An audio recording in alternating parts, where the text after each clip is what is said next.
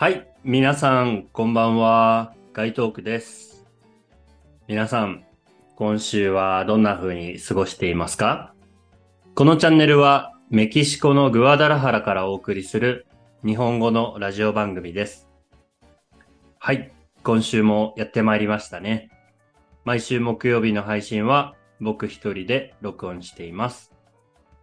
えー、まあ、とは言いつつもですね、先週の日曜日のエピソードは、ちょっとゲストの方が来る回をお休みして、まあ、僕がどうしてメキシコに来たか、ちょうどね、ビザが、あの、永住ビザに変わったっていうことを記念して、それについてお話ししました。まあ、あの4年経って、あっという間だったなっていうのもそうなんですけど、やっぱり、リベンジができてよかった。うん。まず、8ヶ月しか海外生活ができなかった11年前の自分と、今もう4年メキシコに住んでいる自分、明らかに違うじゃないですか。で自分のこうスタンスとしてもそうだし、それから自分が持っているもの、まあ仕事だったり、ここでの生活だったり、そういうものの質が全然違うので、ぱ自分もすごく楽しいし、もう今が自分の人生の中で一番いい人生だなって思えるように、あの、頑張ってやっています。さて、僕の一週間はと言いますと、えー10月27日ですね、今日は。えーの木曜日に今、ポッドキャストを撮ってるんですけど、まあ、もうそろそろ終わりますよね。10月も。で、そうするともうあと今年2ヶ月ですよ、皆さん。早いですよね。うーん。なんか、うーん、毎年思うんですけど、毎年毎年早くなってるなって思います。で、グアダラハラも少し、9月ぐらいまではやっぱ雨が降っている時期だったので、最近はもうその季節が変わって、今は、そう、うん、朝、夜はちょっと寒いけど、あの、昼になると結構気温が上がって暑くなるっていう、こういうメキシコのラテンアメリカの国ではよくある、あの、天気だなと思います。日本はどっちかっていうと、冬っていうんだったらもうね、朝から夜までいつも寒いって感じじゃないですか。夏だったら朝から夜までだいたい暑いよねっていう感じじゃないですか。一日の中でそんなに気温の変化ってないんですけど、こっちはやっぱこの時期になると、一日の中の気温の変化っていうのがやっぱ大きくなるんですね。うん。で、ちょっとまだ日が出てなくて、夜の暗い頃、朝5時とか6時ぐらいに、ちょっと家の周りをね、散歩するの僕好きなんですよ。で、あのーちょっと最近あんまりできてなかったんですけど、今日久しぶりに朝、こう周り散歩してきて。で、まだ暗いんで、そんなに車の音とか、人の声とかも聞こえない。でもなんかちょっと鳥の声とか、風の音とか、木がこう、カサカサ言っている音とか、そういうのをなんか聞きながら、あの、好きな音楽聴いたりしてね。あの、そういう風な時間を過ごすこともあります。はい。まあそんな感じでね、僕はちょっとこう季節の変化をあの感じながら一週間を過ごしています。皆さんの一週間はどうでしょうか？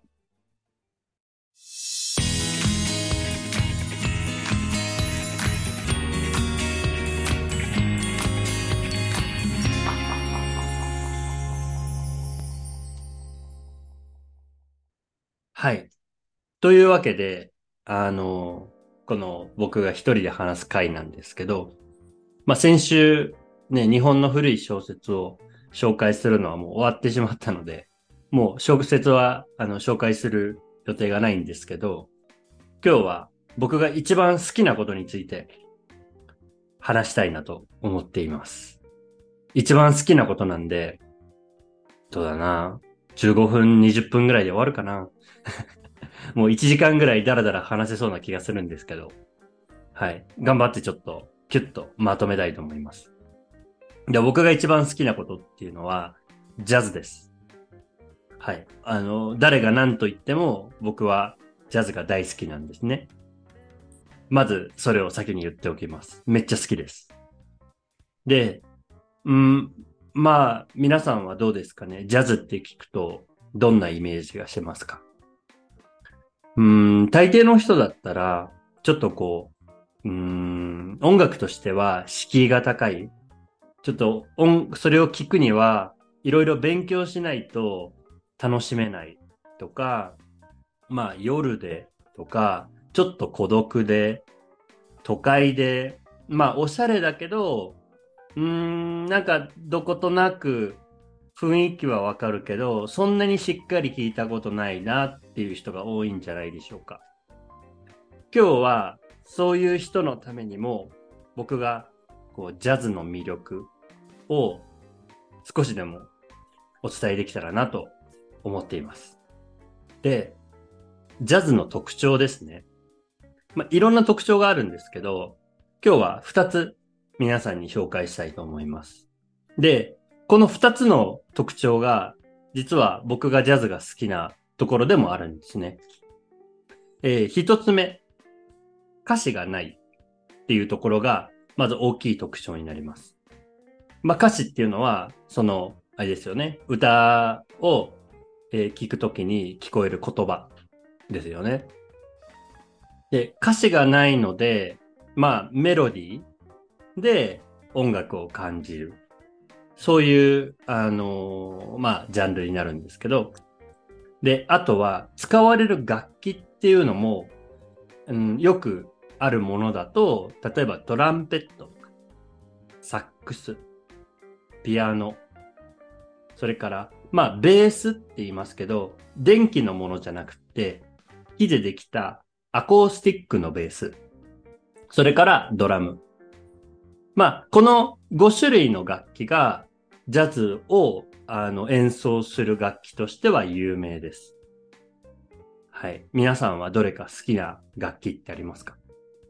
僕はね、小学校3年生の時に、あの、ピアノを始めて、だから、まあ、ピアノが一番好きなんですけど、でも聞くのはね、実はトランペットも結構好きなんですよね。あと、ベース。ベース、ジャズのベースってめちゃくちゃかっこいいです。はい。ちょっと話それましたが、その歌詞がないっていうことは、つまり何を意味してるかと、僕にとっては、その、例えば歌詞がある歌を聴くと、言葉によってイメージするものが、こう、制限されちゃうんですよね。コントロールされちゃうんですよ。だから、例えば、そうだな、なんか、うーん、上を向いて歩こうっていう歌があるんですけど、上を向いて歩こうっていう風に始まるね、歌があって、でそれを聞くと、じゃあ上を向いて歩こうって歩くときに上を向いて歩くっていう意味になるので、そういう風に頭の中にイメージができちゃうじゃないですか。でも、それを、ふんふんふんふんふんふんふん、ふんふんふんふんふんふんっていうメロディーだけだと歌詞はわからないので、自分でそのメロディーの部分を自由にイメージすることができるんですね。いや、僕はなんか、それがすごく楽しくて。あの、だからジャズが好きっていうのはあるんですね。で、それを聞いて、いろんなことをイメージするのがすごい楽しいです。その、あの、いつで、どこ、誰ととか、うん、どんな服を着せとか、そういうことを、こう、なんか頭の中に絵が浮かぶんですよ。それをね、あの、毎回毎回、あの、いろんなジャズを聴きながら楽しんでいます。つまり、好きになった一つのそのきっかけっていうのも、こう、世界にね、言葉ってもうたくさんたくさんあるじゃないですか。ね、テレビを見てもそう、学校行っても言葉、で、言葉を使って人間はコミュニケーションをするし、ね、教科書には言葉だらけだし、言葉がない世界っていうのは、あんまりないなと思って。で、僕はそれを音楽の中に見つけたんですよ。で、特にジャズ。ジャズは、まあもちろん歌詞があるものもあるんですけど、ないものの方がやっぱり好きです。それはどうしてかっていうと、そういうこう言葉に溢れて、言葉に疲れてしまった自分が、そこから抜け出せるものとして、ジャズの音楽っていうのは自分にとってとても心地が良かった。はい。まずこれが一つ目に好きな理由。そしてジャズの特徴。歌詞がないっていうところです。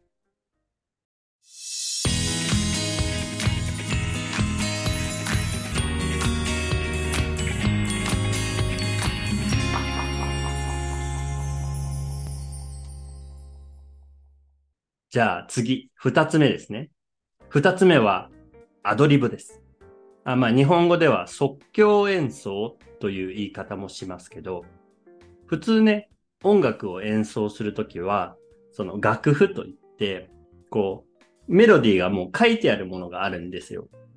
で、それを見ながら、あの、演奏する人はね、演奏するんですけど、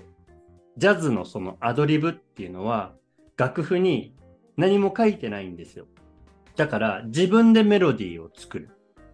そういうスタイルの音楽になります。でね、あの、僕、ジャズを、その、始め、聞き始めたのは、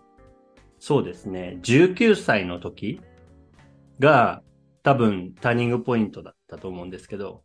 まあ、その年は僕が大学に入った年で、だから、大学に行くとですね、あの日本の大学ってジャズ犬って言って、その、ジャズが好きな人が集まる、まあ、グループがあるんですよ。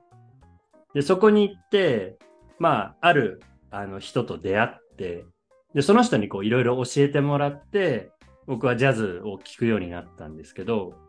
まず、有名なジャズミュージシャンを教えてもらって、で、その人の CD 聴くじゃないですか。で、そうすると、その CD のね、裏側のところに、誰が演奏してるかっていう名前が、あの、クレジットが書いてあるんですね。パーソナル。で、それを見て、じゃあ、トランペットの人のアルバムだけど、じゃあ、サックスは誰が吹いてるのかなとか、ピアノは誰かな、ドラムは誰かな、ベースは誰かなって、全部こう調べて、その人たちのアルバムを聴いて、そうやって、どんどんどんどん、あの、CD が増えましてですね。自分の、あの、日本のうちの部屋には、ジャズの CD だらけになりました。で、そのアドリブがすごくかっこいいなって思うところなんですけど、その他のジャンルの音楽と比べると、例えばね、ロックとかだったらギターとかボーカルの人がメインの音楽じゃないですか。後ろで演奏してるベースやドラムの人って、まあ演奏はしますけど、そんなにこう目立たないですよね。ジャズはそういうことがないんですよ。その一つの曲の中でここはトランペットのアドリブのところ、サックスのアドリブのところ、ピアノのアドリブのところ、ベースのアドリブのところ、ドラムのアドリブのところ、全員に自分のアドリブができる、そのチャンスがあるんですね。なんか、ここに僕はすごく、このジャズっていう音楽の平等さなんかこう、同じ感じみんな同じレベルにいる誰かが、こう、ちょっと、なんか、より目立ってるとか、そういうことがない。そういうものを感じて、すごくこう平和でいいなって思ったんですね。だからつまり、そのジャズを演奏する人は誰でも活躍できるスタイルが、そのジャズっていう音楽の中に入ってると思ったんです。それが、あの、二つ目のジャズの特徴であり、二つ目に僕が好きな、あの、ジャズのところです。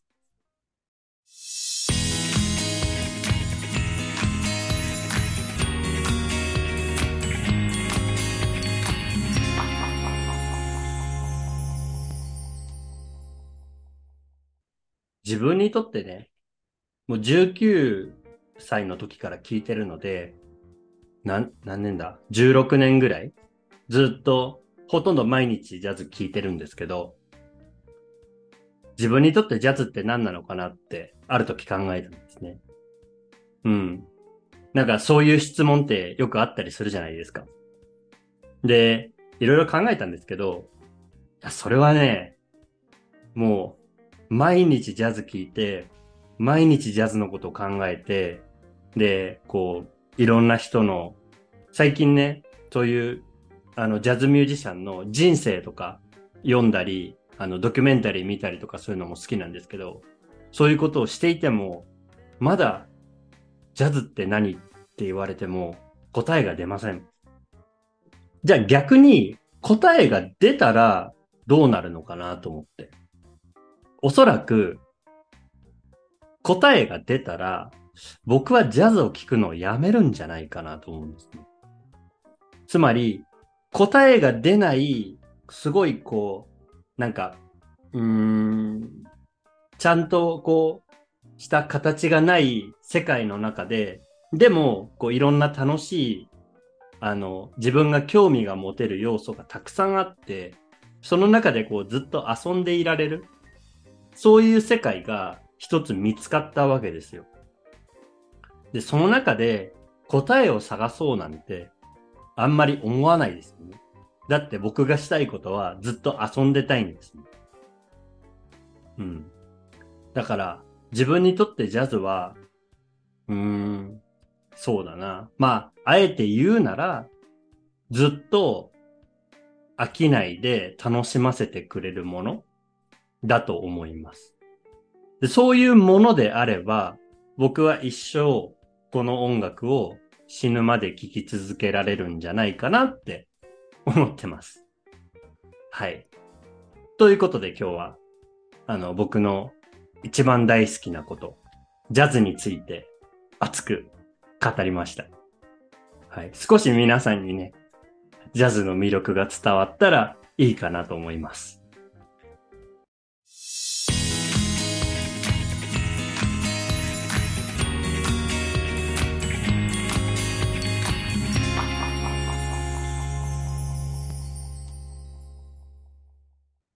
ではでは、そろそろ今日も終わりにしたいなと思います。